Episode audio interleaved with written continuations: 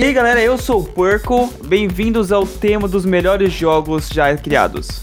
Eu sou o Alexandre e vamos com a gente aí nessa jornada por esse belíssimo deserto. Fala pessoal, eu sou o Big Marcos e os verdadeiros jogos indies são os amigos que fazemos pelo caminho. E hoje, como vocês já podem ver pelo título, vamos conversar sobre jogos indies. Então, obviamente, não tem como fazer um podcast de um bilhão de horas, então a gente selecionou só alguns não exatamente é os meus favoritos, pode ser favoritos deles aí, mas quisemos começar esse podcast aqui no intuito de apenas passar alguns aí com extrema relevância pra gente, pra vocês, pro mundo. Então, bora lá, sobe a música.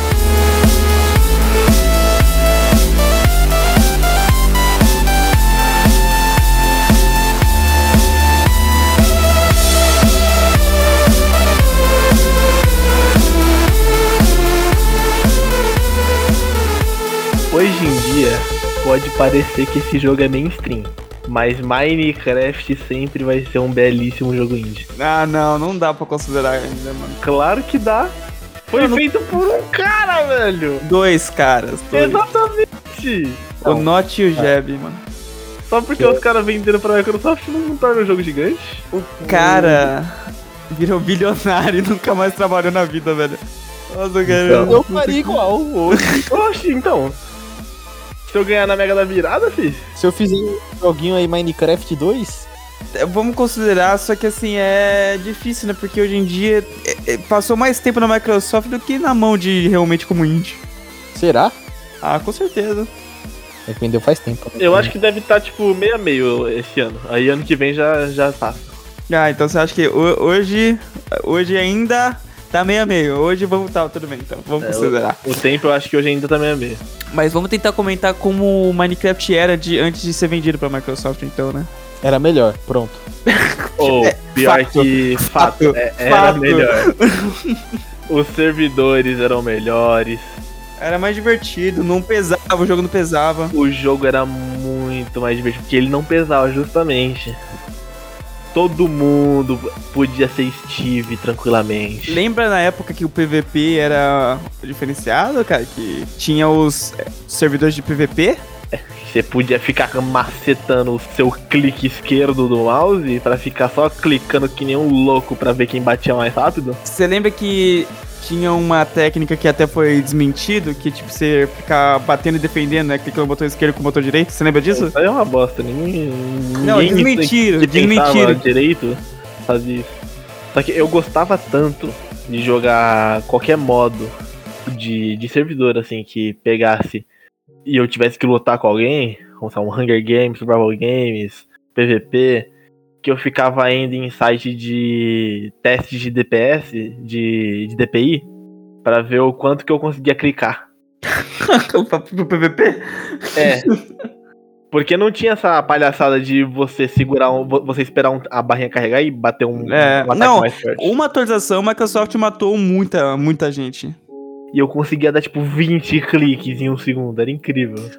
Você chegou a jogar muito PVP que eu não, não cheguei, eu não curtia muito.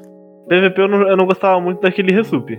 Mas normalzinho. Ah, é, os caras tomando sopa, né, mano? É, normalzinho eu conseguia. Porque eu não tinha manha de ficar apertando um, dois, clique direito, mudar o inventário. Não tinha tanto dedo para isso. Eu lembro que eu comecei a jogar Minecraft quando teve a atualização da cama. Adicionou a cama e eu comecei a jogar. Nossa, faz muito tempo isso, cara. Nossa. Eu, nem lembro quando que eu comecei a jogar, mas o Herobrine ainda estava vivo. Nossa, eu lembro de noites passando para poder encontrar o Herobrine, cara. no ritual, mas nunca apareceu esse arrombado. Uma pergunta para vocês. Vocês lembram quem que introduziu o Minecraft na vida de vocês? O YouTube. YouTube. É. Mas você lembra o youtuber que vocês viram e falaram assim, caralho. Foi gringo. Foi gringo. Eu comecei a ver Minecraft com um canal gringo que não tinha BR. Que fazia. Caraca. É. Você é realmente das antigas. Eu vejo há muito tempo mesmo Minecraft no YouTube e só tinha gringo fazia e também não era muito gringo que fazia não, era tipo uns três, tá ligado? Eu nem lembro o nome deles também, não, não vou mentir não. Aí depois surgiu o primeiro brasileiro que começou a gravar Minecraft, que foi, né, o Monark. é até meio perigoso a gente citar o nome dele aqui, né?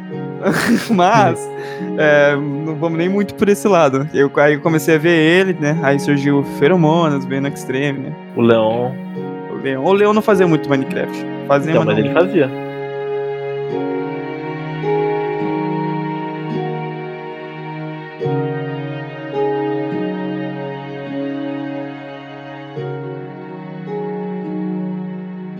Ah, tem o outro da Ana Purga lá com aqueles 12 minutos.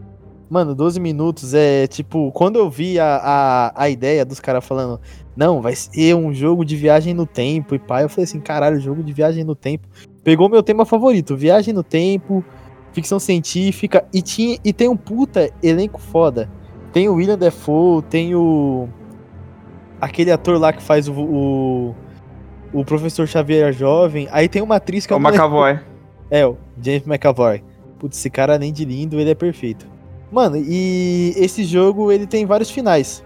Mas, tipo, meio que sempre leva pra uma direção. Até porque é muito difícil você fazer um jogo de viagem no tempo que realmente tenha efeitos de viagem no tempo, sendo que tá tudo programado, caralho. Viagem no tempo é praticamente imprevisível os resultados. A gen- inclusive, a gente tá viajando no tempo agora, não sei se você sabe. Tamo pro futuro? Exato, pro futuro. Cada segundo que passa a gente tá um segundo te- né, Cada no segundo futuro. que passa é um, é um segundo perdido. Nossa, Claro que que filósofo, que filósofo, cara. Cada, cada segundo passado é um segundo perdido. Mas vocês chegaram a assistir esse jogo aí? Ver, ver alguma Assisti, coisa? joguei. Você jogou? É, gost- Joguei, joguei. Tá- é, tava no Game Pass, eu acho, um tempo. Mas o 12 minutos, cara, ele pegou um conceito novo. O problema dele é que não. É um jogo tipo one shot, tá ligado? Você joga uma vez e tá bom já. Isso é um problema? É, É, cara, porque. ser assim. é um problema porque você não mantém uma continuidade, tá ligado? Você não vai querer abrir esse jogo de novo. Na Sabe? minha opinião, Fortnite foi assim comigo. Eu nunca mais quis abrir. Mas a quantidade de gente que quis abrir, mano. E daí? Você foi em um em um É, milhão, você cara. não sabia a quantidade de gente que quis abrir o 12 O minutos. 12 minutes. Gente, pelo amor de Deus, o jogo tem literalmente, você joga duas horinhas e já deu, já zerou, não, não tem pra que jogar de novo, mano. Mas muita gente deve ter re- rejogado. Não, sim, mas eu tô falando a grande maioria, porra. Não, você não pode levar você como a grande maioria. Eu nem terminei o jogo. Exatamente. E a grande maioria que começou o jogo terminou. Então você é a minoria. Inclusive, atualmente, nesse exato momento, tem 20 pessoas jogando. Quanto? Exatas 20 pessoas jogando. Nossa, hein? Muita gente mesmo. O recorde do dia foi 38. Porque esse jogo deve ter sido muito pirateado. Pessoas ilegais, eu não tô contando. Pessoas ilegais. Eu vou puxar então um dos maiores jogos de jogo indie, que é o Stardew Valley. Ele é um jogo de fazenda, né? Simulador de fazenda, e ele puxa como referência o Harvest Moon Back. é, Harvest Moon em si, né? É que tem um Back to Nature, mas é, ele puxa é, referências. Inspiração mesmo no Harvest Moon. E você pode ir melhorando, você pode jogar com seus amigos, você pode casar com seus amigos. Sim. É muito incrível, né? Você compra a vaca, dá nome pra vaca, compra o pinto pra virar a galinha. Compra o pinto? Ah, tá, entendi. Eu, eu e o Marcos, a gente jogou muito Stardew Valley. Muito, muito, muito. E eu quero rejogar, inclusive. É jogar também, mas só que o quê? O Stardew Valley é um jogo que demanda um tempo da sua vida. Ah, não, muito.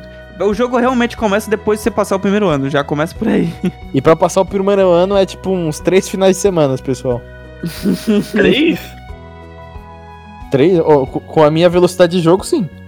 É, se você jogar o dia inteiro. Mas eu acho meio enjoativo jogar o dia inteiro, assim, tá ligado? A não ser que você esteja com seus amigos zoando, né?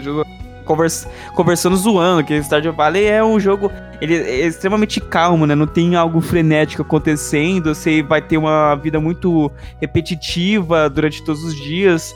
Então ele, pra jogar o dia todo, é meio foda, né? Mas tem gente que gosta desse tipo de coisa. Então, a gente jogava quando a gente jogava, era tipo, muitas horas que a gente jogava. Mas a gente também fazia muita coisa. O Marcos mesmo fez Ambev. Eu fiz Ambev.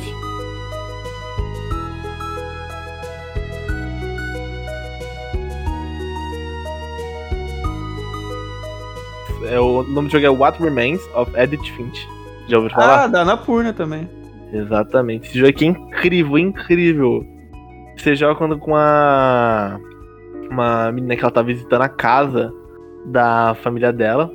Tipo, uma propriedade que tá lá. Tipo, meio que abandonada, assim, não, não tem muita, muita mudança, assim, na casa. E aí a menina tá indo lá visitar. E ela começa a, meio que destrinchar a história da família indo por cada cômodo da casa. É muito, muito legal. A história é linda, linda. Vocês já que eu jogaram? Não joguei, mas eu sei que o jogo é bonitinho mesmo. Nossa, eu joguei, assisti gente jogando do meu lado. É bem. Bem legal o jogo. Ele é meio dramático, você chega a chorar desse jogo, alguma coisa assim? Chorar não, mas as histórias são bem. Tipo, você se sente na história, assim. Tem muito, muito jogo indie, ele é, inclusive até um bom assunto pra gente conversar, porque o jogo indie, ele é meio o que torna o jogo indie ser mais popular é justamente a diferença que ele tem para jogo AAA, né? É, normalmente é ele pega você na emoção, ou ele pega essas, esses jogos que tratam de uma repetição, só que de uma forma extraordinária e inovadora, sabe? Uhum. É, eu quero citar um jogo, ele não é, não sei se dá pra considerar como ele é um jogo indie, porque ele foi feito por uma é, é, uma empresa indie, só que ela foi distribuída pela Santa Mônica, né, que é da Sony. Aí não sei se consideramos, que é o Journey, né? Journey ele é um jogo que você vai andando, só anda, você só anda nesse jogo, mas tem uma música extraordinária e você vai encontrando players ao redor do mundo e você vai jogando com eles. Você não tem nenhuma interação com, esse com, com esses players. Você só anda com eles. Você tem uma journey, né? Uma aventura, um- Uhum, uma jornada. viagem, uma jornada é, com eles é, passando pelo deserto, sabe? E é muito bonitinho o jogo. Você não tá com o mesmo player a todo momento do jogo. Você vai encontrando é, aleatórios no mundo. E é muito bonitinho você ficar deslizando na areia com eles, sabe? Essas coisas. O é realmente muito lindo. A trilha sonora é linda, linda demais. né? Você jogou também? Joguei. joguei bem pouco. É, mas o jogo é curto. Eu acho que não tem nem 4 horas de jogo. Não, então, mas tipo, eu abri, joguei uma horinha e foi outra coisa. O cara jogou 50% do jogo. é mais ou menos por aí mesmo. Tô ligado É que, porque é tipo, calminho, tipo, você, só vai jogando, você não, não tem, tipo. Você só vai. E eu, eu fui num one shot também. Eu só, Estilo, joguei, eu só joguei um. É, exatamente. Eu só joguei uma vez, né? Eu, tipo, ah, vou ver como é que é esse jogo aqui. Abri, joguei lá. E quando fui ver, eu terminei ele, sabe? Só fui andando com, meu, com os meus colegas que eu fui encontrando, assim. É bem, bem incrível mesmo, Journey. Fez muitos amigos lá? Fiz, fiz muitos amigos, mais do que na vida real, aparentemente. Ótimo. Ótimo. Nunca duvidei. É, a maioria dos jogos de terror são indies, né? Sim. Outlast é indie, não é? Não sei. É, o Outlast eu não tenho tanta certeza não, mas. Acredito que um talvez. É, tipo, jogo de Desenvolvedora terror. chamada Red Barrels Studio, cara. Ah, Red Barrel não é não, mano. Não é indie. Red Barrel acho que já fez um monte de coisa, não? É, in- é indie, tá escrito aqui, independente canadense. É? É. Mas é canadense, né? É, mas é canadense, né, mano? Nossa, os caras só fizeram Outlast. Na real, eu acho que é mais difícil você achar um jogo de terror AAA do Pois que é. não é, achar o um que? Alan Wake é, né? Alan Wake é triple... É, é, é indie? Não, É, Alan- não, Alan Wake sempre foi grande. É, sim, foi grande. Tem. é, Resident Evil AAA, né? Eu tenho. Esqueci o nome. Não sei, cara, mas é realmente é mais difícil encontrar um jogo de terror é, AAA do que indie, né, cara? Que, que, indie tem muito jogo de terror. Que é fácil pra pegar o público, né? Que normalmente os desenvolvedores AAA não, não focam muito em jogo de terror, não, mano. A empresa do Alan Wake é a mesma do Max Payne. Do Max Payne, então é Rockstar. é. É a Remedy. Ah, tá, tá, tá, Remedy. Cult of the Lamp, que é recente, né? De 2022. É eu, recente. eu, eu já tentei fazer uma jogada. Eu tentei jogar ele no PC quando lançou. É, Eu não, não senti muita vibe do jogo, mas depois de um ano eu peguei ele recentemente pra Switch. Tô jogando no Switch e tô amando o jogo, cara. O jogo é realmente é fenomenal. Vai se envolvendo com o jogo, você vai é, crescendo o seu culto, inclusive da Devolver, né, cara? De- Devolver Sim. são uma outra desenvolvedora. Inclusive, essa desenvolvedora indie é muito loucona. E eu falo, não, mas esses são loucos pra caralho. Mas sabe um, um- um jogo indie que é impossível não falar? Que é Undertale. Como é que você Ah, não fala eu sei. dessa obra de arte? O jogo é perfeito demais, de tanto jeito. Eu acho que tava na lista até do Big Marcos, né? Ah, então, eu não tô seguindo a minha lista não, não sei se você percebeu. Mas, ó, Undertale, inclusive, tá junto com o Stardew Valley como um dos maiores jogos em, popularidade, né, cara? Que ele revolucionou no sentido de, tipo, você pode jogar o jogo inteiro sem matar ninguém. Sim. Fora que o jogo, ele é extremamente, eu vou falar que ele é extremamente feio. Até pra considerar, sendo considerado como um jogo pixelado, ele é meio, meio feinho, cara. Mas ele é extraordinário, é magnífico e uma história linda também, né, cara? A história, a história dele é o, o que ganha o jogo simplesmente, tipo. o- Deixa incrível. Você prestar atenção na, na história, nos a criação de cada personagem é muito boa. O Papyrus é perfeito, velho. Não tem como. Eu não, não cheguei a jogar Undertale, eu vou confessar pra vocês. O Papyrus é um, um dos esqueletos e ele é o irmão do Sans. E o legal é que tipo, cada um deles fala na fonte de, de cada um. Então, por exemplo, você vai ver o Papyrus falando em fonte Papyrus. Ah, E mentira. o, Caralho! o Sans, ele fala em Comic Sans. Mentira, cara. Puta que pariu, que criativo do caralho. Então, é muito bom, é muito bom. E os, os dois são irmãos, o Papyrus é todo idiotão, o Sans é mais sério e tal. E é, é- é muito bom, muito bom. De- Desde a primeira aparição você já, já se apaixona pelo design de cada um dos dois.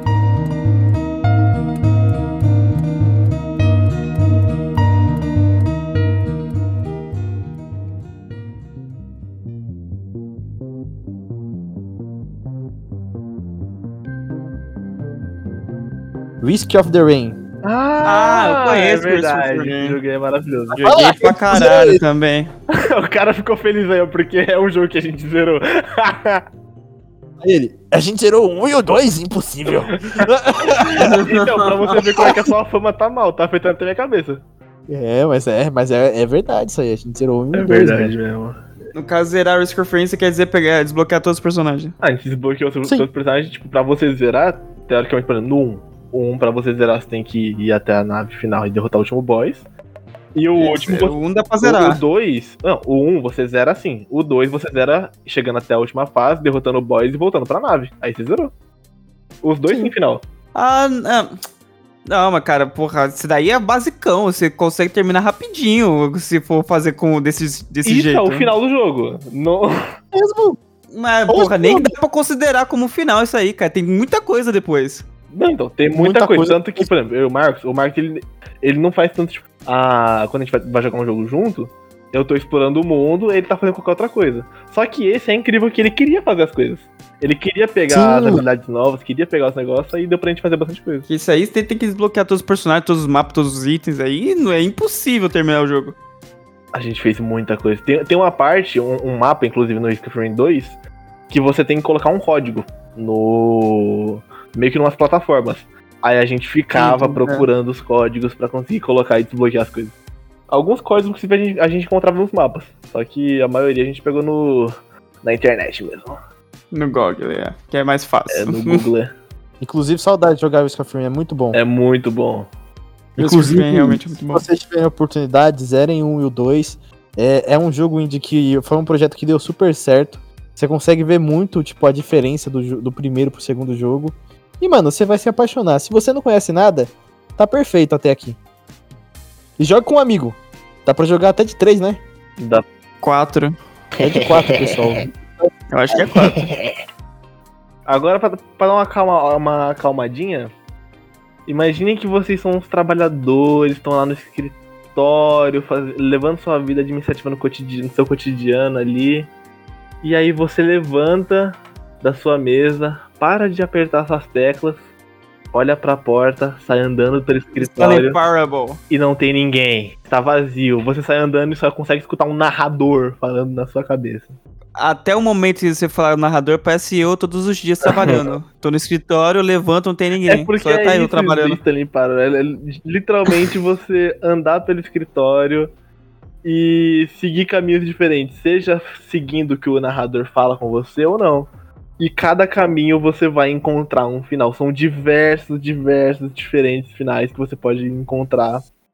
E é muito legal que, tipo, você entrar numa porta, passa- você tem duas portas, uma na esquerda e uma na direita, cada uma vai mudar totalmente a trajetória do, do seu jogo.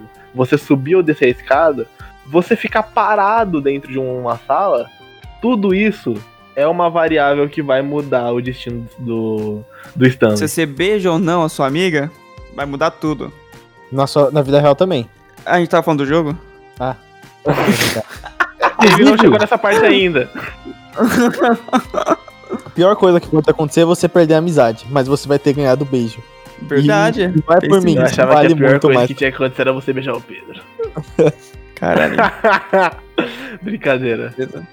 Não, Essa tranquilo. vai ser uma das boa, melhores coisas da sua vida. Não, não, isso aí tá, tá suave, não tem problema. O cara bate em mim todos os dias, entendeu? Com palavras, tá? Que ofendem o coração, tá? Não siga esse exemplo, não, gente. O Alec é um porre aí, ó. Um porre. ele, ele é um porre. Quero falar de Enter the Gungeon, também da Devolver. Que você entra, atira no, numa mesma aquela pegada de, de, de da próprias jogos de dungeon, né? Tipo The Binding of Isaac, que também é um jogo indie.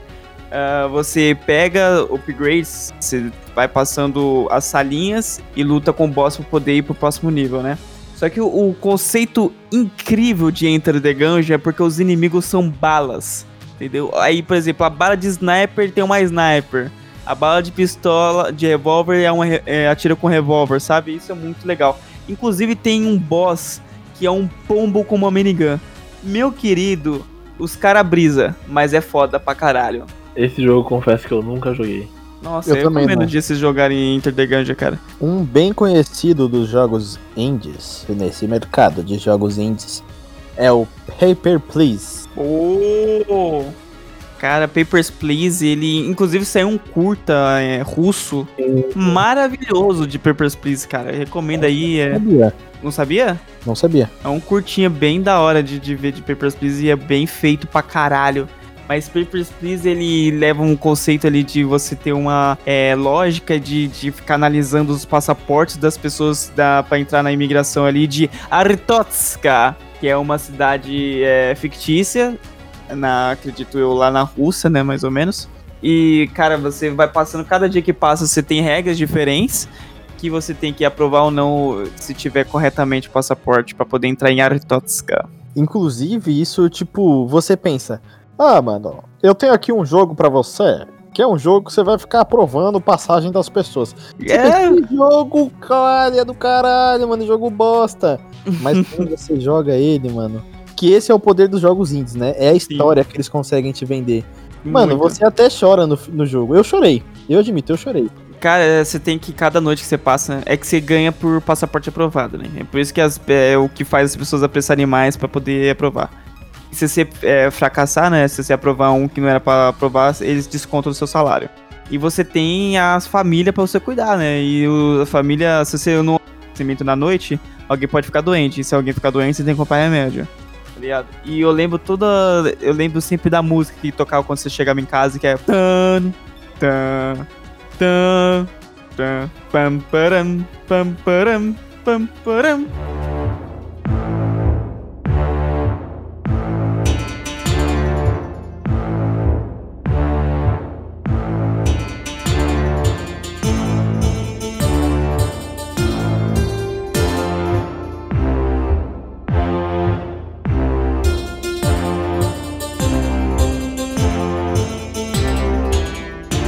Eu, eu- sou muito, muito difícil de chorar. Seja com um jogo, com um filme, com uma série, com o que for. Eu sou, eu, eu sou muito difícil de chorar, mas esse jogo não teve como. É lindo demais. Muito, muito lindo. Não sei se já jogaram To The Moon. Nunca joguei. Cara, eu joguei, mas não terminei. To The Moon é muito bonito mesmo. Esse jogo é lindo, lindo, lindo. Ele é do. O mesmo pessoal que fez Impostor Factory, que é se não me engano, a sequência de The Moon. E o. E Fire in Paradise. Eu acho que o Final Paradise que é a consequência. Aqui tem o The Moon 2 também. Mas o Impostor Factory Ah. eu acho que é tipo com o pessoal usando a mesma máquina e tal. Ah, certo, certo. Lindo, lindo, lindo esse jogo. Quem tiver a oportunidade de jogar, jogue. Ele, ele pega aqueles gráficos pixelados de. RPG Maker. da época do, dos primeiros. É, do- é, exatamente, do RPG Maker. Inclusive é feito no É RPG, um RPG Maker? Maker. É um RPG Maker? Caralho, então o cara é foda mesmo que criou essa porra. São quantas pessoas que fez, você sabe? Não sei. Foi a Freebird. A Freebird? Freebird Games. Acho que até tem no Switch. Ah, deve ter, é levinho, né? O jogo leve tem. Todos os jogos leves que existem no mundo tá no, tá no Switch. Nossa, ganhou prêmio pra caralho. É forte, né? Thank you.